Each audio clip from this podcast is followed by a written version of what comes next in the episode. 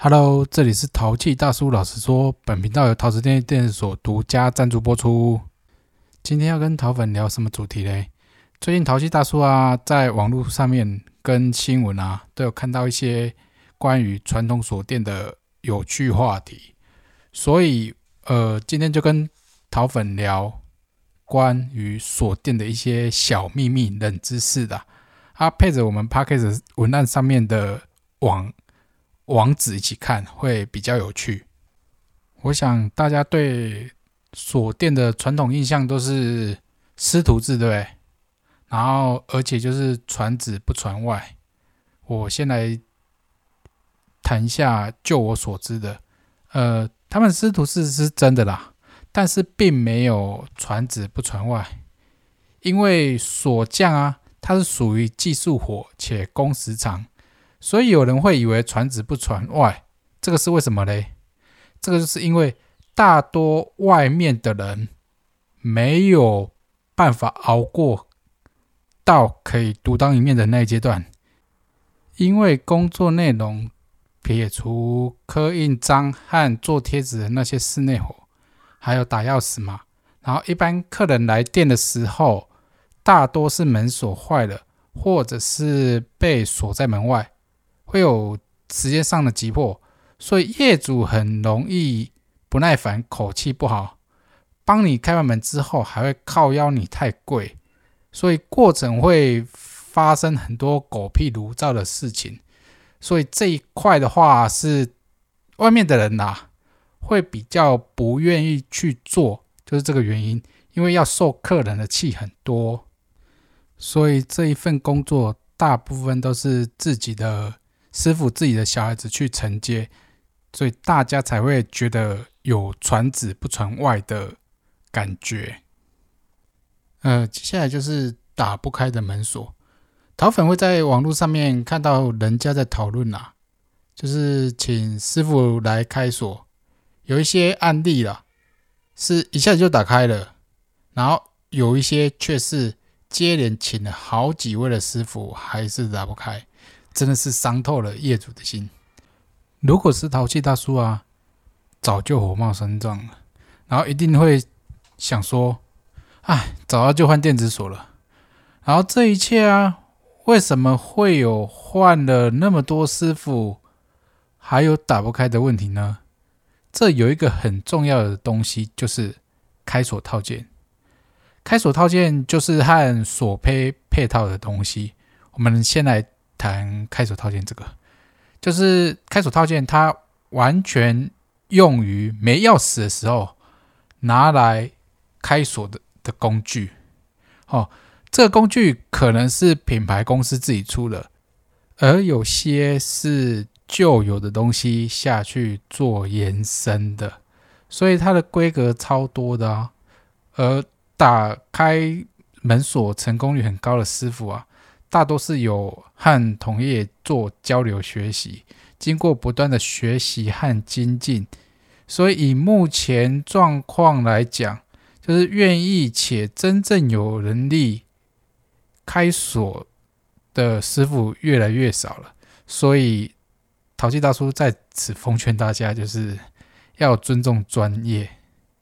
而开锁跟门锁的另外一个重点就是锁胚。然后锁店在打造的钥匙就是依据该厂牌的锁胚，然后每个锁的厂牌的锁胚都不一样。不止如此哦，同一个厂牌锁胚还会依据北中南的地区来提供不同的锁胚，这样子。所以你在网络上面自己买锁啊，自己回来装。将来你可能会去外面遇到一个问题，就是请外面的师傅，你就是你当地的师傅，可能你上上虾皮上面买，呃，买南部出货的厂商，然后你住北部，可能北部的师傅，你想要拿钥匙去打，根本找不到，或者是你改天想要被你被锁在门外了啦，你请你们那边的师傅帮你开锁，你可能找不到。或者是不好找，因为师傅不知道你的锁胚是哪一种。而同一个厂牌为什么会有北中南的差异？就主要呃锁的厂商他想要做区分，然后把价，因为价格其实他们进货北中南各自的进货成本都不一样，所以他故意用锁胚下去做区分，保护当地的业者和经销商。说说总结吧。所以高单价的传统锁，建议大家不要上网自己乱买。而高单价就是我们常说的分体锁，因为门锁的生态市场很特别，就像上面说的，基于保护区经销的原则，所以锁胚和开锁套件都会有区域性的不同。你上网买买锁就打破了区域限制，最终倒霉的还是你自己。